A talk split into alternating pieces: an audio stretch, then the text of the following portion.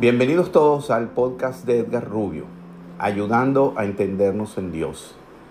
El título de este podcast número 7 es Jesús, el mejor ejecutivo. Antes vamos a ver, vamos a dar gracias por a Dios, por supuesto, por habernos eh, dado la vida y a ustedes por apreciarnos, oírnos y ser nuestros maestros. Empecemos invocando, como siempre, la promesa de Dios en Jeremías 33:3 Clama a mí y te responderé, y te daré a conocer cosas grandes y ocultas que tú no sabes.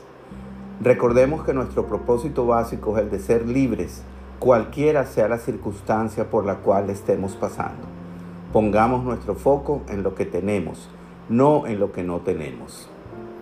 Si pudiéramos encuestar a la población mundial acerca de temas relacionados con su vida espiritual y su relación con Dios, quizás nos llevaríamos una sorpresa al poder identificar que, existe un factor común en todos ellos.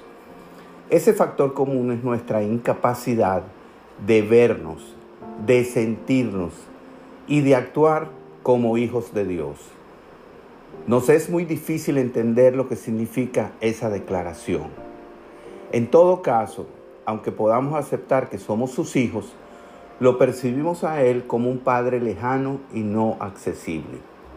Además, intuitivamente no sabemos cómo debe comportarse un hijo de Dios. Es allí donde tenemos que entender para qué vino Jesús, para qué encarnó. Pudiéramos pasar horas elaborando teorías acerca del para qué vino Jesús al mundo y posiblemente todas muy bien fundamentadas y correctas. A mí me gusta pensar que Él vino para enseñarnos con su ejemplo cómo debe comportarse un hijo de Dios en las diferentes circunstancias de la vida de un mortal común. Vino para demostrarnos que sí podemos ser capaces de ser buenos hijos. Vino a enseñarnos que sí, sí somos suficientes para apropiarnos del rol de ser hijo de Dios. ¿Qué significa suficiencia? En un término es un término que puede usarse para hacer mención a una habilidad, un talento o una capacidad. Por ejemplo, el equipo local se impuso con suficiencia en el primer partido del campeonato.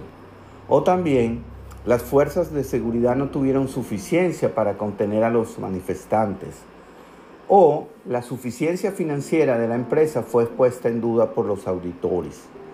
La suficiencia se entiende en dichos casos como el resultado de haber satisfecho una serie de requisitos para la resolución de un problema o para la ejecución de un determinado proceso. Actuar con suficiencia significa estar a la altura de las circunstancias. Y entonces Jesús nos demostró cómo ser suficiente.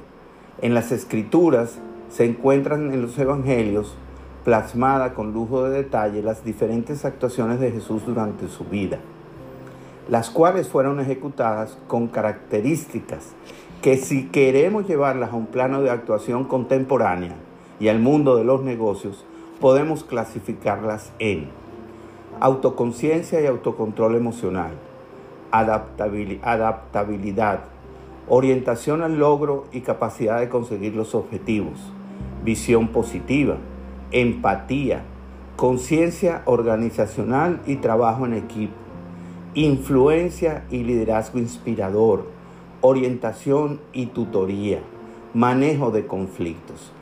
En todas sus actuaciones, él trabajó con esas características y son esas mismas características las que nosotros tenemos que poner en movimiento para ser suficientes, para de verdad ser hijos de Dios.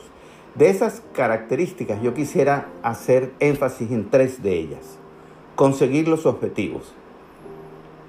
Él vino para que viéramos al Padre de la forma correcta y que aprendiéramos a relacionarnos con Él. Cómo, cómo relacionarnos con nosotros mismos y con nuestro prójimo. Y Él logró ese objetivo. Empatía, la capacidad de ponerse en los zapatos del prójimo tomando en cuenta sus necesidades y sentimientos. Él nos demostró en muchos de sus milagros esa empatía hacia los rotos, hacia los descalificados. Y e influencia de una forma convincente el transmitir el argumento a las personas claves. Él lo hizo a través de todas sus actuaciones. Entonces, según esto que hemos dicho, Jesús fue y es el mejor ejecutivo. Constantemente buscamos tutoría e instrucción que nos permita ser mejores personas, mejores trabajadores, más efectivos y más eficientes. Si queremos sentirnos suficientes para considerarnos hijos predilectos de Dios, lo único que tenemos que hacer es seguir al mejor ejecutivo del mundo. Busquemos su historia, traigamos al presente cada enseñanza, porque todas fueron plasmadas a propósito y con el fin de que tuviéramos la guía apropiada. Oración. Padre Celestial, dame fortaleza y la voluntad, y la voluntad para obedecer y aceptar con alegría los designios que tienes para mi vida. Permíteme tener paz en mi alma, cualquiera sea la circunstancia por la cual tenga que pasar. En el nombre de tu amado Hijo Jesús, amén y amén.